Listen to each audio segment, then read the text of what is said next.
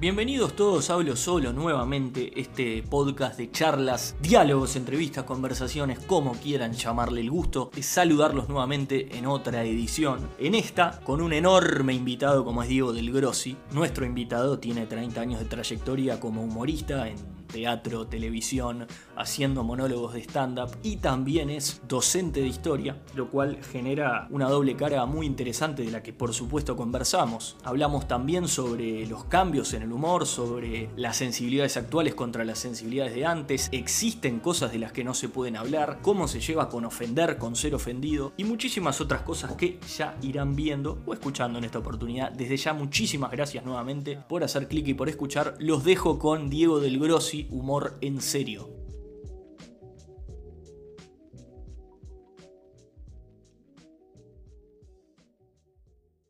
Ah, y ante reiteradas consultas confirmo sí que estaba de traje y corbata en la charla y confirmo también que no tiene otro tipo de ropa en el armario.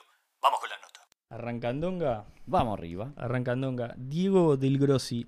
¿Cómo le va? ¿Cómo anda? El gusto de recibirte. Pero por favor. Me pasa algo eh, increíble contigo que venía pensando, que es como una excepción, sos una suerte de excepción a la regla de lo que es la percepción del humor. Porque venía pensando, mirá hasta dónde te lo voy a llegar. Eh, advertencia, yo argentinizo mucho y yo futbolizo mucho. Son, son mis lugares comunes de, analogías y metáforas. Nadie es perfecto. Nadie es perfecto, absolutamente.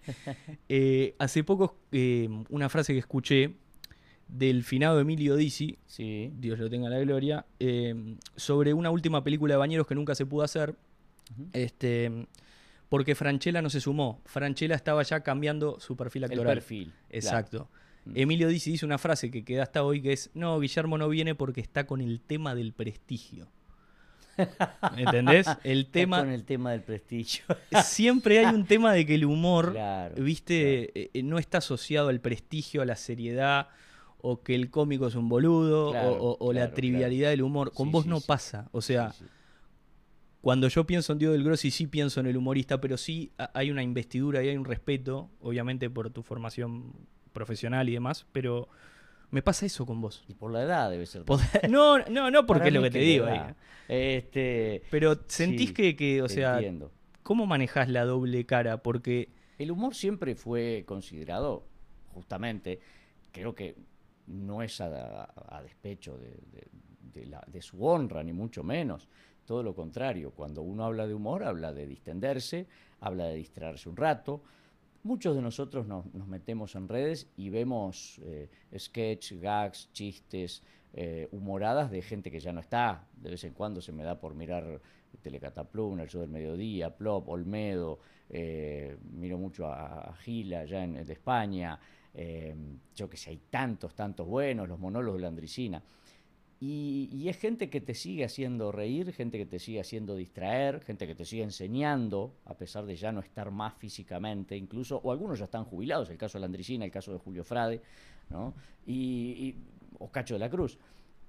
Pero creo que es, también la bandera que hay que defender, es la bandera de, los, de, de lo que es, muchos dicen superficial, y es verdad, hay humor que es superficial, pero es la bandera del me voy a distraer, me voy a abstraer un poco de lo que me está pasando y, para mí no es ningún desprestigio, todo lo contrario. Es, eh, lo que pasa es que la gente, algunas, han, han, puesto al humor compitiendo con eh, la tragedia, ¿no? La, dicotomía griega de la tragedia y, el, y la comedia. y no hay por qué ponerlos a competir. No hay por qué ponerlos a competir porque cada uno tiene su forma de ser, cada uno tiene su, su, espíritu, su alma. Pueden en algún momento convivir, hay, hay comedias muy buenas, este, que, cuando tú ves el, que conviven de un segundo al otro la, la tragedia, la comedia, la ironía, ¿no? En el caso de la película Esperando la carroza, por ejemplo. Sí, claro. Eh, esa es una película digna de un Oscar, de la Academia, tranquilamente, ¿no? Sin embargo, el humor siempre fue considerado eh, como una especie de arte menor dentro de lo que era la expresión teatral. Creo que fue un mal, un mal concepto fue un mal concepto. Es injusto. Eh, sí, sí, es injusto. Es injusto no porque yo sea comediante. Para nada. Es injusto, como te digo, que están, a mi entender, es, es injusto que, que el handball sea considerado un deporte menor. eh, o yo qué sé, mm, eh, recién este año en las Olimpiadas, recién hubo este karate como deporte olímpico, por ejemplo, cuando es uno de los primeros, si es por fundación, uno de los primeros deportes no occidentales que, que- marcaron una gran tendencia. Y como eso te puedo nombrar decenas de deportes que se le dice deportes menores. Ningún deporte es menor. ¿ah? Este, incluso el que hace, este, por ejemplo, eh, natación, mueve más músculo y hace más esfuerzo que un jugador de fútbol. Pero es el preconcepto, el preconcepto de qué es lo que mueve, qué es lo que no mueve, qué es lo considerado serio. Lo serio siempre es lo que enaltece, ¿no? Lo que tiene un, objetivo superior. Y yo te diría que durante la pandemia, más objetivos superiores a los cuales, los cuales nos han atribuido, que no los buscábamos, y que aparecieron, increíble. Gente que te dice, tengo a mi madre internada en CTI, no la puedo ver, tiene COVID, ¿tá? Llego de, de- de hacerle guardia, porque no la puedo ni siquiera vigilar desde al lado, pero llego, prendo la tele, los miro ustedes, me río y me hacen distraer. Y de esos mensajes nos recibimos cuatro, cinco, seis Con por la semana. culpas de Colón ahora culpas de Colón. generan eh, esa, esa, esa exacto. abstracción que vos decís. Sí, sí, sí. Y, y todos, todos los integrantes del elenco, vía Facebook, Instagram, este, Twitter, o, eh, hemos recibido eh, esas, esas cartas, ¿no? El caso de una enfermera, que, que Maxi, Maxi la mencionó al aire. No, no somos de mencionar mucho porque si, si- nombramos a cada uno de los que dice pedime, mandame saludos, eh, ta- estamos la- No, no los te da, 40 minutos claro. hablando de los Todo saludos. saludo. Pero, eh, y bueno, y yo pregunto, ¿acaso eso no tuvo trascendencia para esa persona? Y tuvo más trascendencia que ver una tragedia, Y sí. sin duda alguna. No, y te, te aisló de una tragedia capaz que. Exactamente. de la Entonces, ese, esa dicotomía yo no la, no la suelo alentar, eh, como tampoco suelo alentar las, la competencia entre teatro y carnaval o entre eh, cumbia y, rock. eh, son cosas diferentes. El ser humano tiene la capacidad de ser renacentista en, en miles de cosas. Lo que pasa es que cuando tú mismo te autoformateas o te formatearon y no trataste de salir de esa cuadrícula, es bravísimo. A mí cuando me preguntan, ¿qué música te gusta? Y yo qué sé, yo te puedo decir que ayer escuché el último tema del Reja, pero a la noche antes de acostarme escuché Haydn y hoy de mañana me, me levanté con Frank Sinatra, este, no con el mismo Frank, Frank no, No, durmió hoy en no, casa. no, hoy no tuvo. Hoy, hoy se le complicó. Pero eh, eh, tengo un... Y no es que hay que amplio, que abierto, no, eh, es que uno tiene que tratar de ser esponja, de absorber esta gran cantidad de información y de datos que nos vienen constantemente y que tenemos la oportunidad de tenerlos en nuestro teléfono móvil. O sea, si no aprovechás eso, si no te sacás un poco el corsé de la comedia y la tragedia, el carnaval y el teatro. Viste la que está- se está haciendo. Hay, hay como un, un género de comedia, se, se le dice dramedy a veces. Ah, no esa, sabía. esa comedia como dramática, a mí Ah, me encanta. Bueno, la, están- la- la bautizaron, pero ya existía. No, pero a ver, como, como el stand-up, eh, también Ajá. estaba que- Pinti que hacía monólogo, de Claro. eso ahora llegaremos un poco a eso, pero obviamente se va reformateando y se le ponen nombres nuevos. Sí. Los food trucks son carritos y podemos hacer una lista verdad. infinita, ¿no? El delivery es El- el, mandadero. Exactamente. No, y la- la- lo- los mercados de ahora son plazas de comidas Claro. legitimadas para Sí, la sí, plaza de comida para mucha gente no, no tiene el glamour que tiene el mercado. Es verdad. Pero, ¿me entendés a dónde voy? Y la esto del dramedy, esta, esta comedia que tiene como un, eh, un sustento dramático, ¿viste? Muchas veces que el, que el humor está en, el desgaste de las relaciones humanas, en la desgracia de las relaciones humanas, Sí. en el infortunio. Pero lo que te decía, eh, creo que la, la ventaja tuya es que no, fuera que vos me digas que estás en contra de eso, eh, eh, predicás eso. Porque mañana sale una película dramática uruguaya y, y te convocan a vos y me cuesta que alguien diga, no, ¿qué, qué, qué van a hacer con Del Grossi? Del Grossi haciendo del padre de la hija adicta. Claro. Una película seria, jodida, con Claro, diálogos crudos, que, Ah, Me viste, encantaría, sería un desafío pero muy lindo. eh, agarrá seguro. sí, sí, sí. Digo, y mm, después hablamos de aquello, pero, Sí, pero de la agarra- plata se habla después. se habla es- después. Es, es lo de menos. Es lo de menos. En 10 minutos hablamos. se habla. Pero entendés, Eh, Sí, sí, entonces entiendo. eh, capté, capté. te, te cerrás eso. capté. Digo, el tema de sensibilidades de hoy me- es un tema que si, si, si tengo la chance de hablar con gente que hace humor, es inevitable. Porque eh, oscilamos entre no puedes decir esto, no puedes decir lo otro, hasta ahora no se puede decir nada al final. Claro. Eh, ¿Cómo te llevas con las sensibilidades actuales, siendo vos alguien que tiene 30, 30 y pico años de trayectoria Ajá. en programas históricos uruguayos televisivos, cuando la tele era la tele, cuando el teatro era el teatro? Digo, ¿te tocó estar en, en- en los lugares de foco casi siempre o siempre? Sí, sí. ¿Cómo Me- te llevas con eso? Bueno, me llevo bien, me llevo bien porque no le doy bola. Eh, uno, uno comienza a preocuparse por los mosquitos cuando ya está pendiente de los mosquitos, ¿no? Ya cuando está, estoy hablando contigo y en vez de estar hablando contigo ya pongo la mirada perdida en el aire y empiezo a mirar para el costado y de repente digo, cállate, cállate, escucha. Voy a decir, bueno, este señor ya se está pasando, está bien, ponete repelente y charla tranquilo, o sea, ¿no? Este, prendete, no sé, un- una espiral.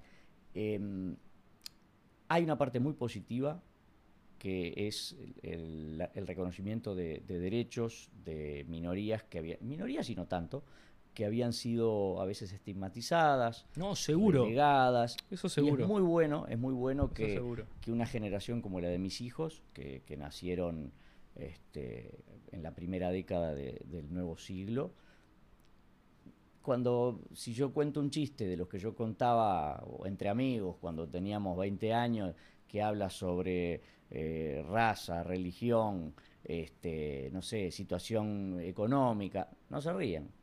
Haces un chiste de, de negro, de judío, de pobre, de gallego y ellos no, no, no, No agarran, le- claro. no les parece no les parece gracioso ¿ah?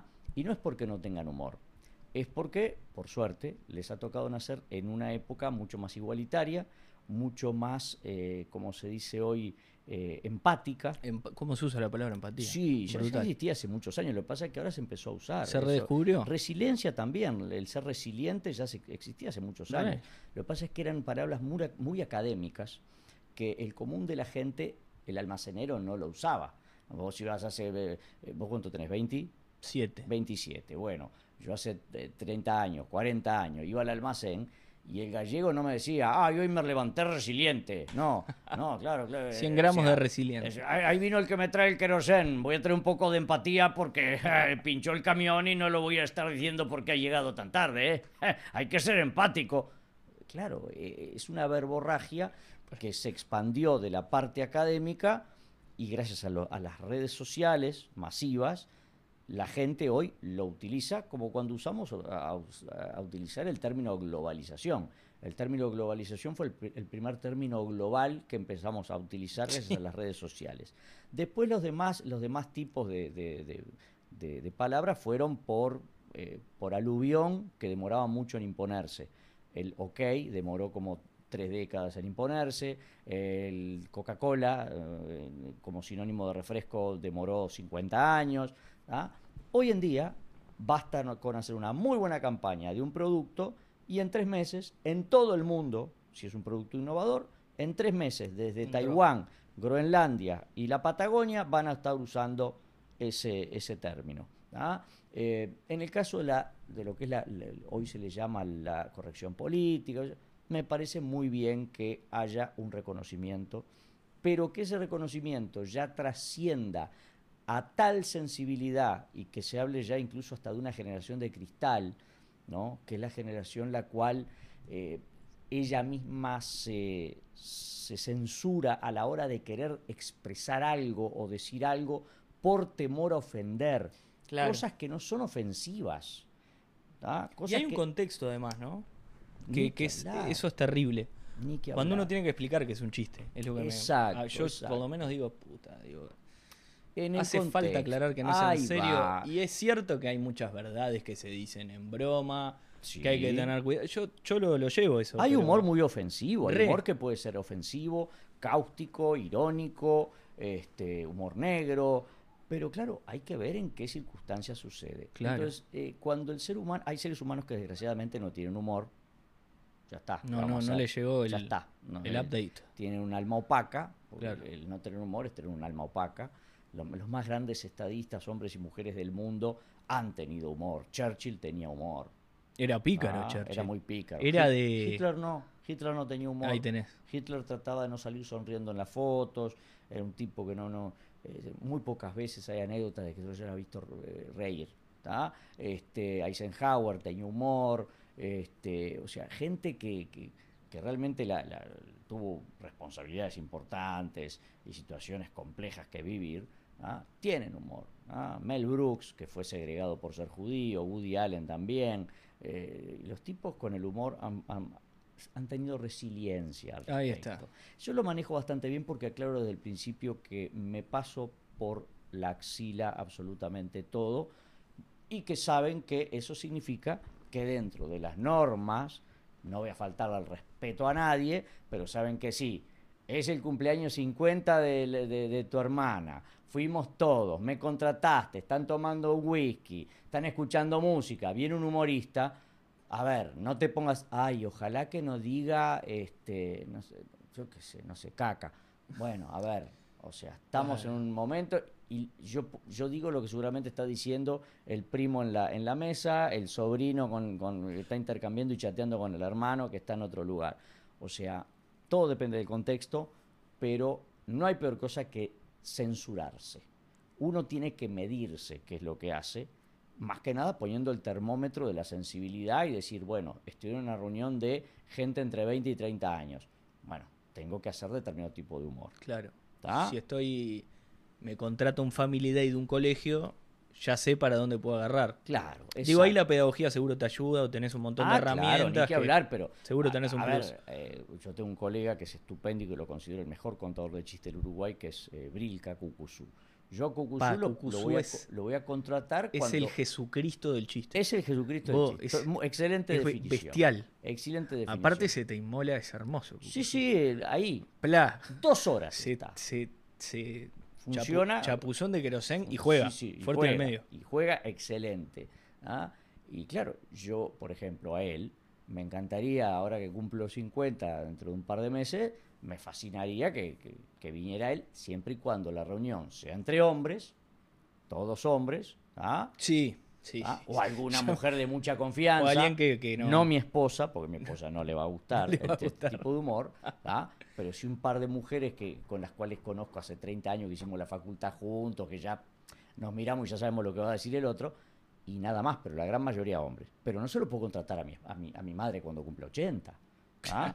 Hay que partir de esa base. Claro. Como tampoco me contrates a mí si ponele es el día que se recibió tu hermano de médico y son 15 médicos, no sé qué, están en una barbacoa y tu hermano vino con los restos de huevo y harina que le tiraron en no sé dónde y ya están, están después, ya la, la quinta cerveza y no voy a ir yo hablándole de, de- de los griegos y los romanos, haciendo Claro. humor igual. Puedo adaptarme, pero me va a costar más que si tuviera un humor más de batalla, más guerrero, que lo defiendo y lo, y lo consumo cuan- en su contexto. Tenés un perfil, pero tenés, tenés bastantes herramientas. Eso está bueno a, ni- a nivel escénico, ¿no? Sí, que sí. más allá que, que manejes palo historia, viste, el, el histrionismo tuyo creo que te arma como un abanico más completo. Sí, yo creo que la capacitación académica te, te abre una... Te una- fortaleció fuerte, ¿no? Bananita, Carlos Bananita González es, Es médico, sí, sí, sí, tiene un plus. eh, el, el señor Antonio Gasalla estuvo, a eh, creo que es odontólogo. Mirá, eh, no la sí, tenía. Sí, sí, sí, está, está vinculado a... Guido Zuller, cosa. arquitecto, te conté. No, no sabía. Tengo el dato. No sabía. Tengo el dato. Este, Moria Kazan eh, hizo incluso, estuvo muy avanzada en la carrera de Derecho, Mirá. en escribanía, ¿ah? que lo demuestre o no lo demuestre haciendo su personaje, pero... Pero justo Moria tiene como salidas o formas de hablar que capaz que... Que, no, no es una vedetonga. Claro. No es no, una no, vedetonga. Y de hecho acuñó el término bozal legal, ¿eh? El bozal legal. Lo- los abogados lo empezaron a decir, la primera que lo dijo fue Moria Kazán, insólito. Impresionante. Only en Argentina. Te decía, digo, eh, volviendo al tema de, de- de esto de la censura y demás, me gustó mucho lo que dijiste. Yo no sé si lo tenés a Ricky Gervais, Sí, Ricky. Monstruo. Es el, el Javier Milei de la libertad de expresión, ¿viste? Sí. No, no. Y yo abrazo mucho ese término. eh, armé una columna cortita yo cuando se comió el juicio de Rafa Cotelo, aquel famoso. Sí. Eh, sobre el tema de em, ofender trae consigo un derecho a ser ofendido y a sentirse ofendido y a expresarlo.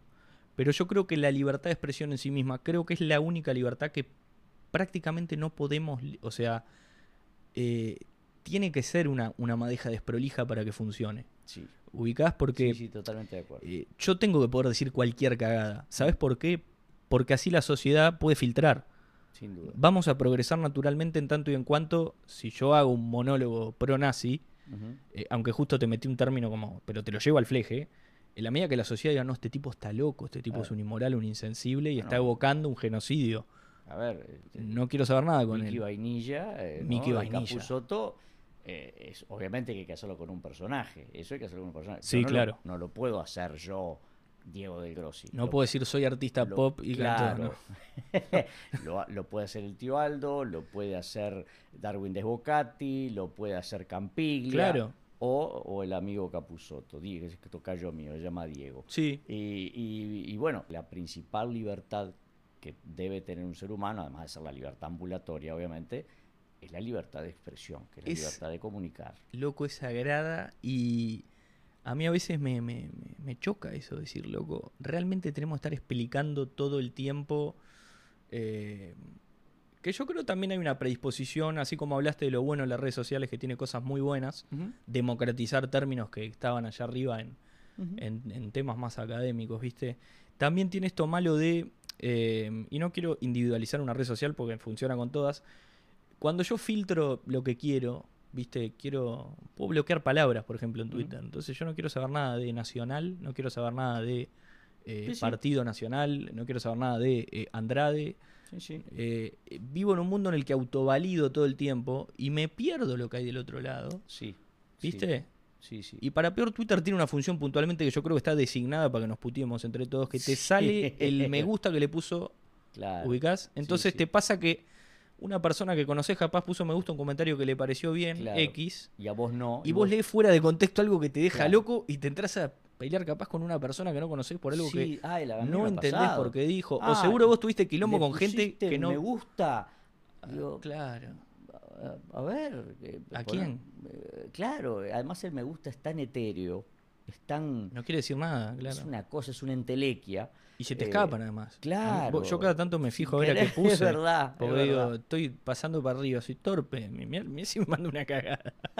Pero fuera de joda. Hay que tener cuidado. Pero si ¿Te das la- cuenta? la- Estamos un clic de un quilombo. otra vez un, un- un político bastante renombrado me decía que el, el Twitter es una Twitter o cualquier otra red social cuando vos bloqueás a otra persona que el, el bloqueo es una especie de eh, disparo es un tiro en la, en la, en- la frente ¿no? que te da el otro ¿no? en términos mediáticos no quiere decir que te lo quiera hacer en, en vivo aclaro por la duda pero es esa cosa de Proselitismo cómo- para la ley de duelo estás haciendo. Claro, vendría a ser, ahí va, estoy haciendo una apología. El, eh, ah, no me gusta lo que decís, pa, te bloqueo. ¿tá? Obviamente que no estamos hablando de que te insultaron, no, no, no, como que discreparon y en la discrepancia, Peñarol Nacional, este, la discrepancia política, religiosa, filosófica, no te quiero. Entonces llega un momento en el cual esa persona que te bloqueó, después tú ves que bloqueó a varias personas que justamente no coincidían en ese tema con ella y ese bloqueador compulsivo termina solo dándose con una treintena o cuarentena de personas que coinciden con él en todo. Entonces, eh, no tiene la posibilidad de salir de su lugar de confort en materia de diálogo.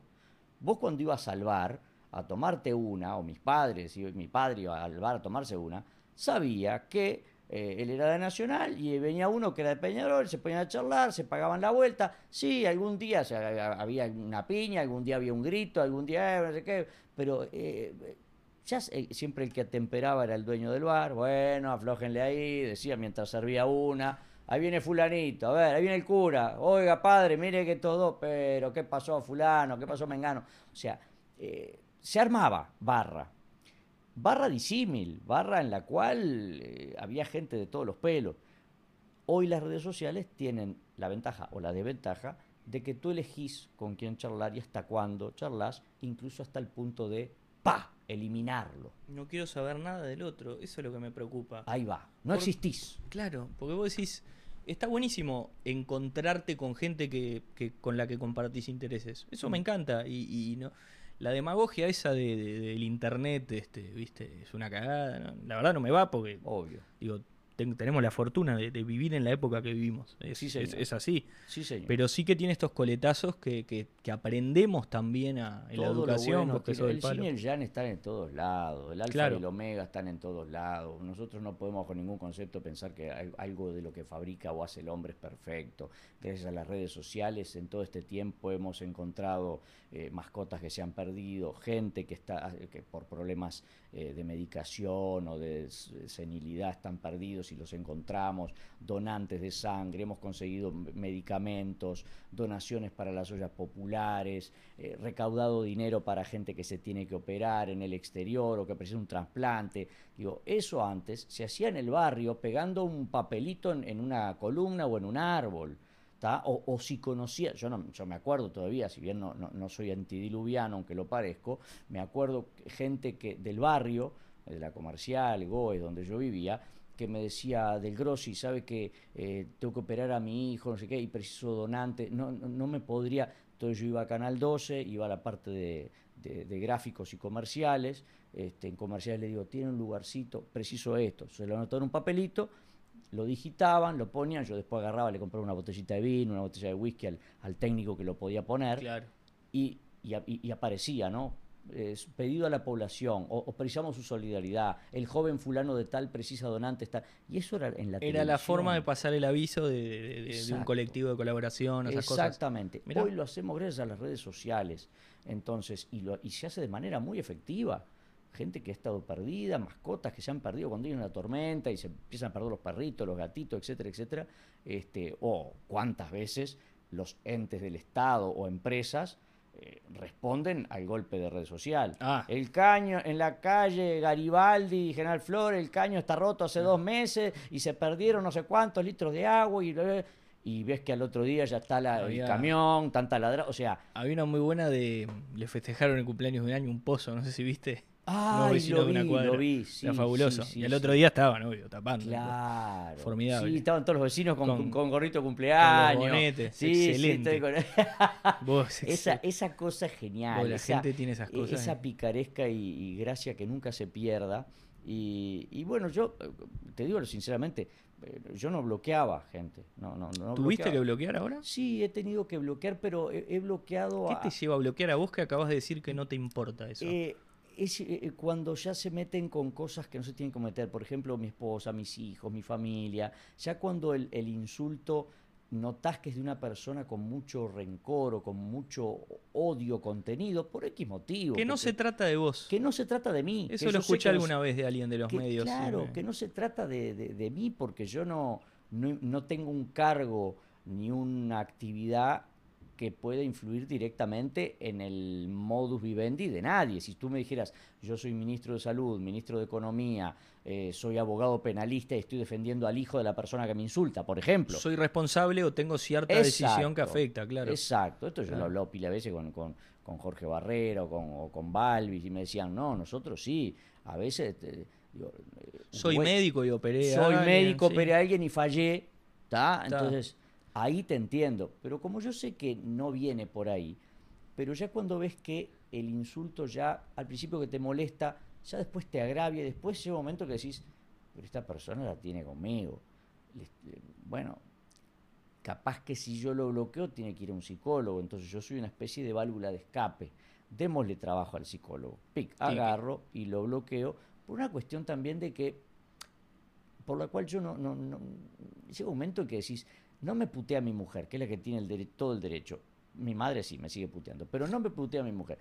Me va a putear un tipo que no, no, que no sé ni quién es, que, que en, vez, que en, el, en, el emoji ese. En la foto de los Simpsons. foto del Jorge 737. y te dice, ojalá se muera tu familia. Ojalá te muera Pero te han dicho cosas así a nivel familiar. Sí, sí, sí. Qué heavy. Sí, porque, a ver, en el mundo somos casi 8 mil millones de monos. Te podrás imaginar que con que el 0,1% se le dé por eh, ya está. Ya está. La otra vez estábamos justamente viendo que Estados Unidos un policía había matado, no sé qué, bárbaro.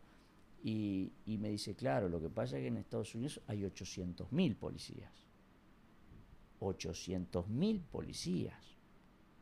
O sea, el 1% son 8.000, si no me equivoco, ¿no? Claro. Guíame vos porque yo... Sí, sí, sí. 8.000. El 1% son eh, este, 8.000, perfecto.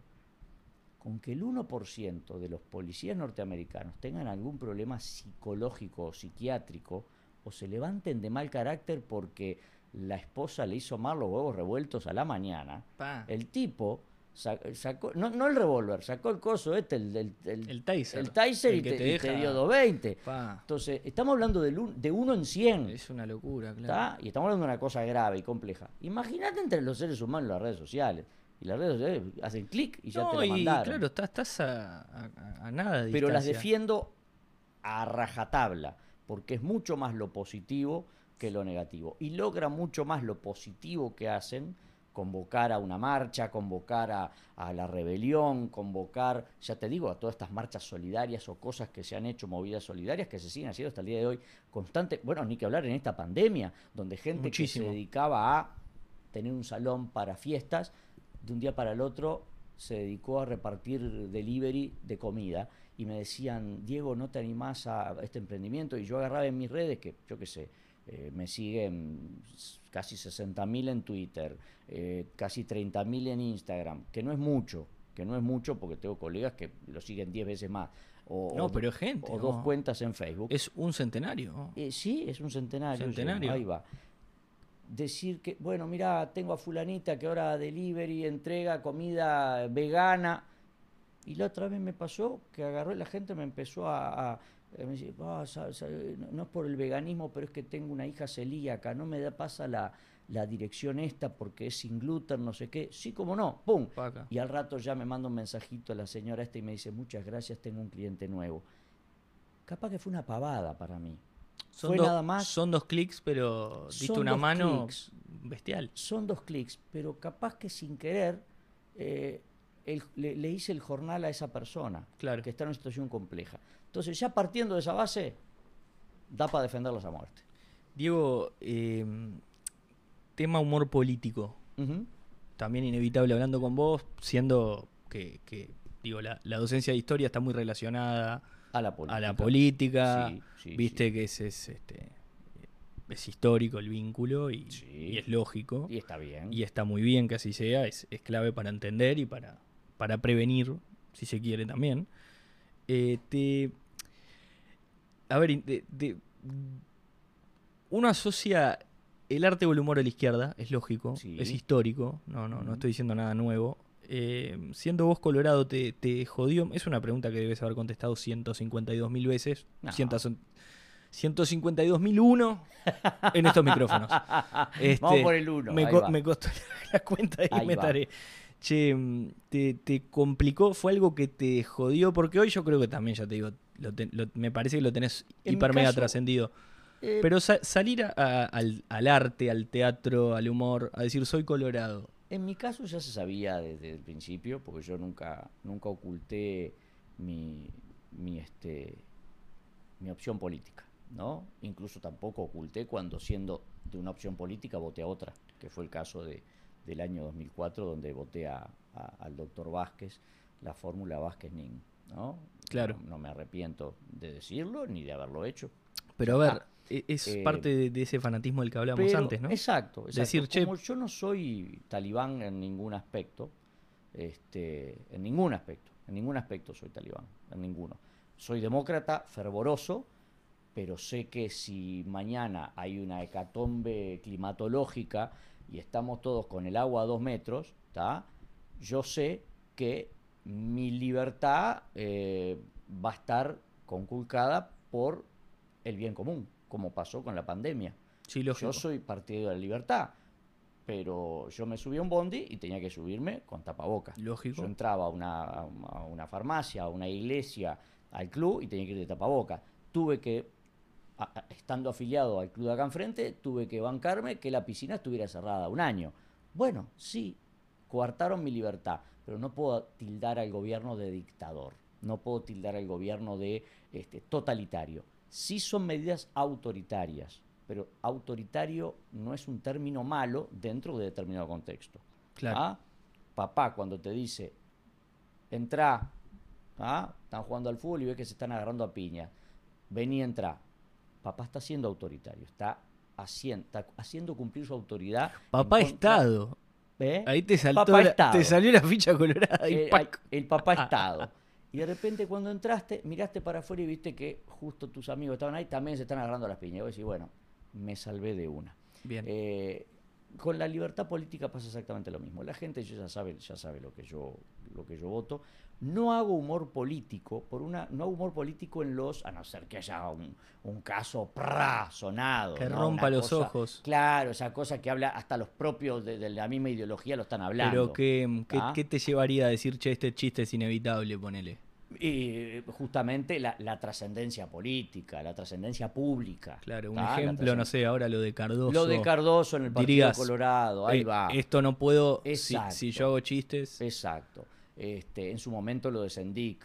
¿tá? Lo de Sendic, la, eh, propios este, partidarios del frente Sí. hicieron Ah, chistes, está muy bien que sea. Yo llegó un momento en que dije públicamente, y lo dije en el diario del país, que yo ya sobre Raúl Sendic no hacía más chistes porque consideraba que ya está, ya Ta- se había gastado el Están hechos tema. todos.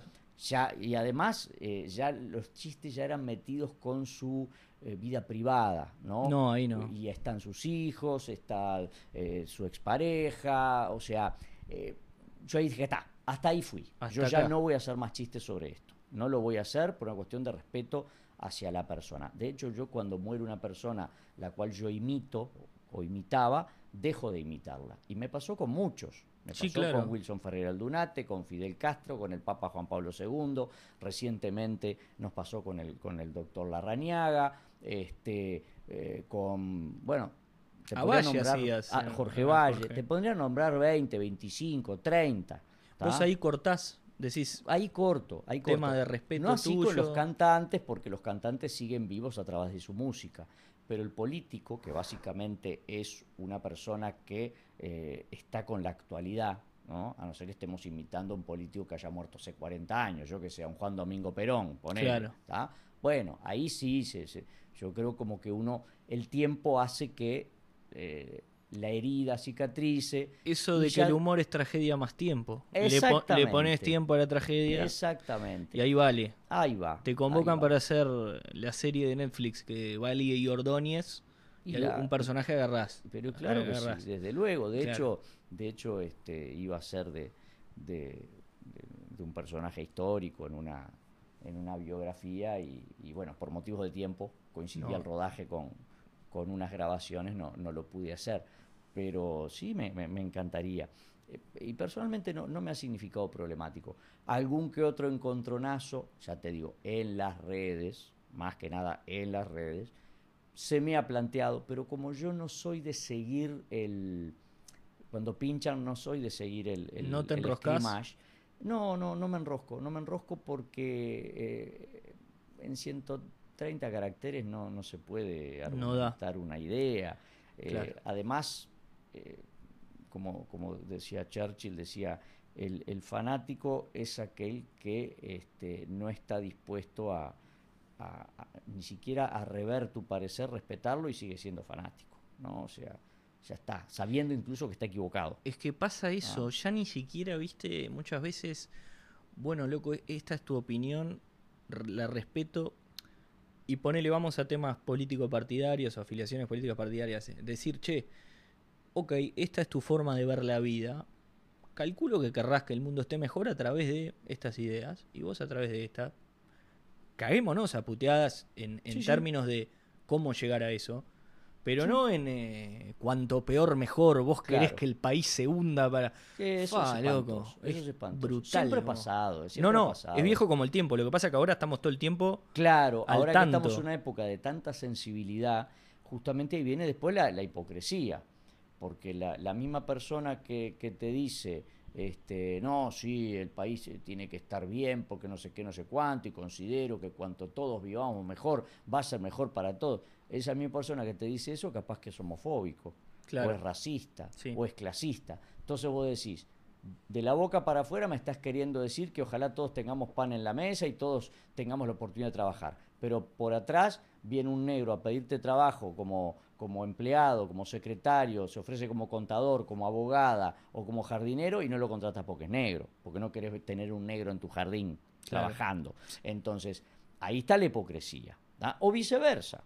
O viceversa, los otros, lo que dicen, sí, sí, a la equidad, igualdad de género, no sé qué, ¿eh? pero vos sos un facho de mierda que no te va a hablar nunca más en la puta vida. Eh, eh, Claro. Pará. O sea, Bueno, le pasó un poco al frente en esta campaña. Yo, yo hablaba con amigos un poco de- haciendo el postpartido.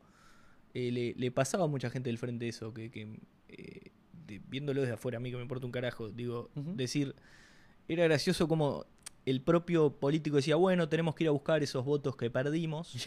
sí, es verdad. ¡Votaste al otro hijo de puta! ¿Pero cómo, Claro. te- cómo me vas a ¿Cómo convencer? me vas a venir a, a pedirme el si voto? me estás Me fajando? acabas de decir que soy la reencarnación de Hitler y de Soy un hijo de puta porque hice Claro. esto y lo otro. Y me... No, Pero loco. Ahí está, eso Claro. mismo, eso mismo, Que, ¿viste? a ver, pensalo para tus adentros, porque seguro que Qué hay gente que estrategia. No, y seguro que hay gente que confirma muchos estereotipos que todos los palos tienen. Seguro. Totalmente. Por algo se hacen. Totalmente. Alguien hizo el, el profiling ese algún día. El, el identiquita ni lo hizo. Por favor, yo la, la otra vez veía a la diputada Melgar, que es, de- es del creo que es del Partido Comunista del MPP, no, no recuerdo bien su Em, facción. Sí, la, la Eh, chica que era subsecretaria del MIDES. Del o- Mides, ahí, está. va. Que, que dijo, no hay peor cosa que lamerle las botas al fascismo. Y eso es el partido independiente. Lo puso en Twitter y Cobró lo dejó. Mieres. Pobre Mieres. Eh, eh, eh, y eso- ¿Por qué? Claro. Y yo digo, pero pucha, estás atacando a una de las partes de la coalición que en las próximas elecciones posiblemente, si está desconforme con la coalición, vote al Frente Amplio, porque el, el Partido Independiente está tildado como socialdemócrata o la izquierda dentro de lo que podría ser lo más liberal, ¿no? Ahí está. Entonces, pará. pero Claro, fue un error hasta político. Decir, fue un error, primero no te fue una falta de respeto. No, primero saca- fue una falta de sacando que respeto. sí, sí. Pero fuera de la falta de respeto, eh, que, que yo creo que fue, se le saltó la térmica, ¿ah? Eh, y que nadie le haya dicho, che, No era por ahí. eh, mirá que no era por ahí, está. Pero que todos tenemos derecho a, a que nos salte la térmica y, y que se nos, se nos vaya la moto por el barranco. Re. Pero también es un error estratégico. Estamos hablando que dentro de. Estamos hablando en el 21. Ya, en el 20 ya están hablando de precandidaturas. En el 22 ya vamos a estar ahí. En el 23 empieza la campaña. Y más de uno del Partido Independiente, ojalá que no, se va a guardar ese tweet. ¿tá? Y, cuando, y cuando en el balotage, ¿tá? o cuando por lo que sea, me vayan a pedir el voto, yo te voy a decir, no, mirá, ¿sabes qué me dijiste la me votas de los fascistas? Y yo no le voy a dar el voto a una persona que considera que yo soy un me vota de los fascistas. Con todo el respeto del mundo te Claro. lo digo. Digo. Y así como cito a la señora diputada, puedo citar a decenas del otro lado también. Sí, pero Ah. porque acá no se trata de lado, estamos eh, hablando de formas. Que muchas veces la gente no lo entiende, está. bueno que lo aclares. Eh, Pero es a lo que íbamos al principio no tiene que aclarar. Exacto. Pero es así, ¿no? Este, pero con todo creo que esta sociedad es mucho más sana de lo que era la nuestra. La nuestra Se era- habla más, eso es cierto. más. En la nuestra se ocultaba mucho, Claro. se- se- todo se barría mucho para adentro. Hay cosas que tienen que seguir barriéndose hacia adentro porque es una cuestión personal y familiar. Por eso yo discrepo que en las redes sociales, más que nada los jóvenes eh, o, la gente más, más chica, publique todo lo que hace, publique dónde va, dónde no va. La cantidad de casas que han sido robadas gracias a que una nena pone, acá estamos yéndonos para Piriápolis Uy, claro. y pimba, quedó la casa sola. Faltó la, la historia con el código de la alarma. Ah, lo único Era- que le falta, brutal, ahí va. claro. Y acá me estoy filmando, mirá, me Claro. estoy... está- Pi, pi, Cuatro, dos, tres, cuatro. nueve, nueve, nueve, Claro. o, Oh. on, off. Oh. Ahora ya está prendida. Hay que correr, hay que correr porque si no suena pi, pi, pi, pi. Otra historia después que dice lo bueno de tener un pin para todo, porque la cuenta bancaria tengo Claro.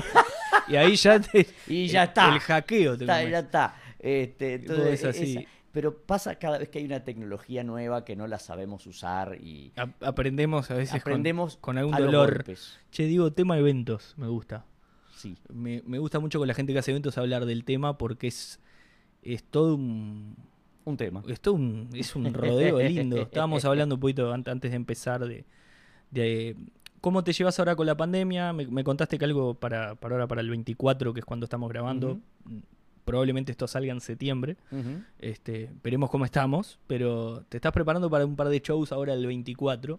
Sí. Y estuviste haciendo, ¿cómo, ¿cómo te llevaste, sobre todo con la pandemia y demás, tema, tema shows? Sé que lo incluiste en, en algún Tanto- monólogo. Sí, sí, sí. Tanto el teatro, no sé si premonitoriamente, ya en el año 2017 y 18 yo tenía en el movie un espectáculo que se llamaba Del Grossi Viral. Mira. No sé si fui Nostradamus Ah, o Parvadomus o, o o no, o no sé qué otro medicamento. El- la cosa es que eh, el 13 de marzo del 2020 comienza la pandemia.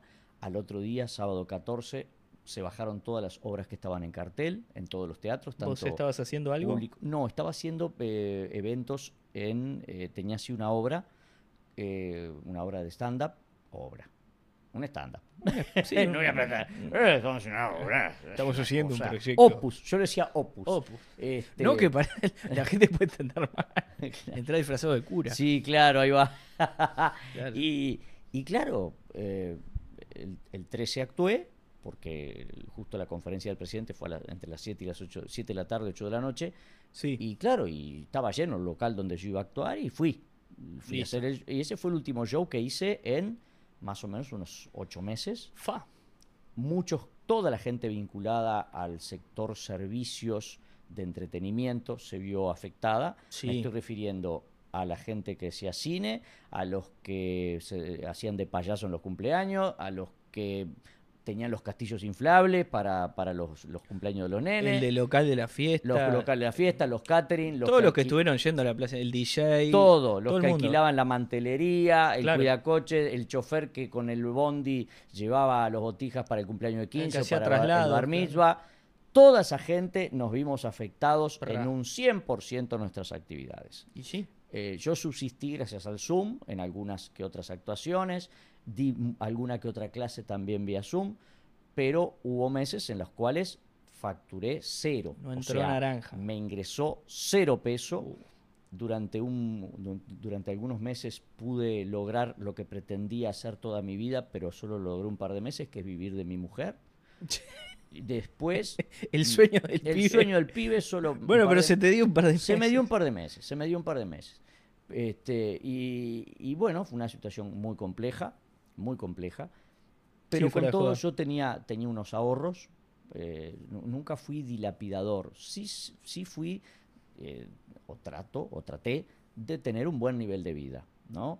Pero no, no, no- soy de los que eh, dice, a ver, bueno, me voy a comprar estos lentes porque me combinan con esta camisa. No, no. No, el gusto sí No. se puede. No, sí se puede. Muy pero ballista no- de tu parte. Pero no me. Ahí muy la- republicano. la muy guarda- republicano. Claro. Pero no, no era de meterme en esas cuestiones, ¿no? Claro. Eso Ay, llegó el último eh, modelo de no sé qué cosa. Ah, lo tengo que tener. No, no, el consumismo Claro, en no ese es caso. pegué tres shows, cambió el auto, no. No, no, no, no, no, no, no, no, no es, no es mi caso. Eh, Sos como el sí- Toto, primero la casa. es, eh, una como decía el, el Toto, dice, este, frugal, comiendo frugalmente, comiendo frugalmente. Lo, sí tuvimos un, un par de picos de, de- de- de pandemia, que en un principio fue cuando habilitaron las salas al 30%, estamos hablando de Sí. eh, fines del año pasado, donde Correcto. tuvimos un, un alivio, pensamos que la guerra había terminado, pero no Volvió con volvió furia. con todo. Luego en marzo, abril de este año también hubo una especie de, ah, creo que ahora sí, y no. Y ahí fue el palazo. Exacto. Y ahora tenemos otro alivio, que en este caso viene secundado por lo científico, que es por la vacuna, en gran parte. Hay más herramientas ahora Exacto. para todo, ¿no? Y parece como que la guerra no es que haya terminado, pero está circunscripta a un determinado lugar. No es una guerra mundial ni generalizada, sino que es como un incendio. Ya el, el incendio está focalizado, lo tenemos bajo control, pero guambia, porque cambia el viento y nos volvemos a quemar hasta el coxis. Yo el miedo que tengo, y espero que cuando esto salga no se haya confirmado el mismo, es que debido a una gran concentración de gente que va a haber en varios locales y lugares por la noche de la nostalgia, incluso casas privadas. ¿Eh? Sí, sí, no, no solo las fiestas este, institucionales. digamos. habilitadas, un asado de 35 Un asado, personas, ahí va. compañero de escuela. O la antinostalgia. Che, Claro. vamos a juntarnos a escuchar Sí. lo que sea. Bárbaro. tengo el temor que eso se vuelva a disparar. A disparar. Estamos todos, nuestros todos nuestros colegas de servicios eh, de entretenimiento, estamos todos con miedo. Desde los que trajeron películas, que son casi siempre agentes privados, ¿no? Sí, son sí, sí. particulares que traen películas y estrenos y abrieron las salas y tienen miedo que explote y tengan que cerrar los cines Hay otra que ir vez para atrás y lo que compraste. hasta los que volvieron a llamar a cuatro o cinco mozos para hacer el, el servicio de una fiesta y donde todo esto explote otra vez, otra vez al seguro de paro. el catering que, que ya viste le, le reservaron tal cosa y después se les cae. El Es- casamiento, es, pero no es sabés. infinito, es Hice dos terrible. o tres casamientos que estaban planificados hasta hace un año, un año y pico. Ahora en noviembre tengo supuestamente un casamiento, ojalá que sigan juntos. Sí. Pero Ojalá que lleguen claro, eh, que lleguen unidos y amándose, pero se tendrían que haber casado. Se casaron ya por civil, pero no han podido hacer la fiesta. Claro, eso, O bueno, eso pasa mucho. Yo conozco casos, Sí, es, es bestial. Claro, entonces, bueno, ojalá que, que se pueda manejar. Lo que sí hemos tenido que hacer todos es ajustarnos otra que el cinturón. El cinturón, el chaleco, No, los todo, cordones, todo. todos nos hemos ajustado, este, en todos de distinta manera. Eh, me imagino que cada hogar habrá tenido su, su ajuste, por lo menos los hogares que han tenido la, la- la maldición de, de tener el desempleo en la puerta de la casa. Sí, No estoy refiriendo a la gente que era zafral, a la gente que, que fue víctima de la reducción de personal por falta de consumo, ¿ah? también. que pasó en todo el mundo. Achicarse. Exacto. Sí, y, sí, sí. y bueno, y así estamos todos. ¿Cuál es, el, ¿Cuál es el evento más difícil para hacer, para hacer humor? Lo hablamos un poco al principio y me encantaba Eh, esto de decir, eh, vos me decías, sí, hay, hay eventos que, que ya veo venir, que es bravo remarla, que ni me llames. Sí, sí, y hay sí. otros que sé que voy. Hay, hay, hay cosas, hay eventos que es... eh, Hay la- cumpleaños que dos, tres los- invitaciones tuyas. Sí. Gol, Hay que ir a lavar los carbónicos. Hay, eventos donde vos sabés que... copy pero- paste y vas y pa. Ahí va. Te, te pasa cuando, yo qué sé, yo cuando empecé recién, a los 18 años, me llamaban para un bar mitzvah y, o para un cumpleaños de 15, y estamos hablando que en el bar mitzvah, a los chiquilines que yo tenía que hacer reír, tenían 5 años menos que yo. Y, y en, y en el cumpleaños de 15 tenían 3 años menos que yo. O sea, era remar en dulce de leche, pero había que hacer el mango. Había que hacerlo. Y eso era pintarte con, con betún negro la cara, ponerte un Cuchillo Rambo. Y vamos. Rambo. Eso, Todos los, los que hacen eventos hoy no lo eso. hago. Hoy yo eso no lo haría. Todos los que hacen eventos tienen ese trayecto. E- Sí, Esta claro. conversación es bastante Es común como que te entrar, a la, entrar a la oficina y que te manden a, a llevar la, la correspondencia a los Claro. distintos escritorios. La, la cadetería, tenés que hacer ese. ese- Exacto, es la, carrera. la carrera de los honores. Che, y es un huevo que en un cumpleaños así de 15. Me imagino más como guacho, además. Sí, totalmente. Digo, decir- es suicida. Ahí viene el caso. Aparte, es difícil cuando la gente está comiendo algo. No, no, yo trato de que no estén comiendo. Eso es por importantísimo, pero Pero, eso lo clavar. aprendí con el tiempo. Claro. Nadie me lo enseñó. Claro. O sea, eh, nadie me, me dijo, imagínate que cuando yo empecé a hacer eh, monólogos, que luego se les llamó stand-up, los que hacían eso eran en su momento o Baranita González que contaba chistes, o había tres o cuatro, pero no más. No era habitual contratar a alguien. Eh, el, el que hacía chiste era el, el tío que se tomaba dos whisky y empezaba a hacer a hablar, claro. Claro, pero no, no, eso se institucionaliza en los 90 y eh, cuando empieza el, siglo XXI. Eh, pero aprendés con el tiempo. Ahí aprendés que no puedes hacer el mismo monólogo en todos lados. Ahí aprendés que tenés que ir midiendo al público, que no es el mismo ánimo, a pesar de que sea el mismo público, no es el mismo ánimo al mediodía, en un almuerzo del cumpleaños, a que en la noche, que es una cena. Es distinta la misma, la misma persona. El día es distinta, es distinta la energía que hay a la noche. Hay que remarla mucho más a la tarde en un evento. ¿Es el peor horario para, para humor? No el peor, el menos, eh, es el, el- el- el lugar menos amigable. Menos propenso al humor. Menos propenso al humor. ¿Por qué? Y porque eh, la gente se levantó hace dos horas o tres. eh, Te toca gente mayor que está ahí con el. Tal vez la luz el del jesuita, día, cosa. la, sí, Y- la luz del día es, es impresionante. O sea, la magia que tiene, decía la canción, ¿qué tiene la noche? ¿Qué tiene bueno, la noche? la noche tiene como lo tiene el teatro. El teatro tiene como lo tiene el cine, no es lo mismo Netflix, vos con la, la computadora en la falda de noche, después de haber cenado, tu mujer durmiendo, vos con los auriculares cu- viendo la película, que estar en el cine con esa pantalla grande, sonido Dolby, la oscuridad, vos comiendo pop, este, o sea, son cosas distintas, ni mejores ni peores, distintas, y ambas son mágicas. Pero está bien lo que decís, te crea un escenario, digo, por algo el cine te vende eso, te apaga la luz y te genera. Evidentemente la, la noche tiene otra cosa, el teatro este, del que hablabas. Ya veo que sos de, sos de esos que, viste, cuando hablas con actores y demás, está, no, yo prefiero la tele, está el más como estrictón que no, el teatro te genera otra cosa. Sos, de ese palo de decir, el teatro es el ese momento, ese lugar. Y claro, porque estás vos, primero, el que te va, el que te va a ver al teatro o el que me va a ver a mí a, un, a, un stand-up en un boliche, por ejemplo, hoy capaz que no, hoy que es la noche de la nostalgia, la gente va y va a ver lo que le pongan, porque el con tal de salir en medio de una pandemia, sí, te eh, ya está, te banca lo que sea. Lo que pero cuando hay un espectáculo determinado, fulana de tal va a tocar la flauta traversa en el, en el pub tanto, el 80% de los que van van a ver cómo fulana toca la flauta traversa. Entonces ya eso es público cautivo. Es muy distinto cuando cumple años el abuelo y como al abuelo le gusta lo que vos haces, vos caes al cumpleaños, y en el cumpleaños hay 50 personas, hay 25 los cuales simpatizan contigo, hay 10 que te detestan y los otros 15 les mira la tele dicen ni fu ni fa. ¿Y este cuál era? Este cuál es? Ah, este es el hijo de Cacho, no, este es el Piñe, ¿no? Este no había muerto, eh, todas esas cosas te dice la gente. Entonces, este era Chichita, qué raro. qué raro que está.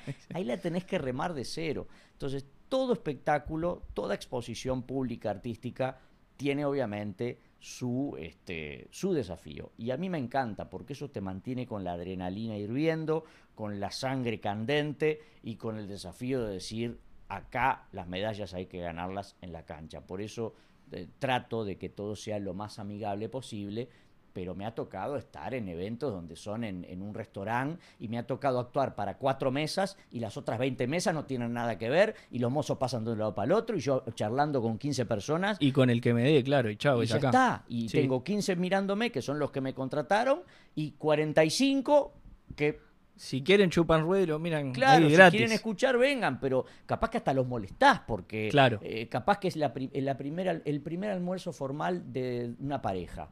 Ah. Y vamos a estar locos, vamos a estar tranquilos. Y de repente aparece, el payaso este con un micrófono. Me cago en 10. podéis saber como Sanguinetti. Claro. Eh, fue, provecho para todos. No, yo que voté al FA y me aparece este mitad de. Me quiero matar. Entonces es un ah. gran desafío, pero me encanta que sea así. Me siento, me, me da vida, me inyecta energía y me, me, fascina. Seguimos renovando la ilusión. Exactamente. Así cerramos. El Dios Momo. Dios, ah, el Dios Momo. ¿Dónde, ¿dónde terminó? Ha vuelto a, ha vuelto a revivir. ¿Dónde terminó? Muchas gracias, Diego. Gracias a vos de todo corazón. Arriba.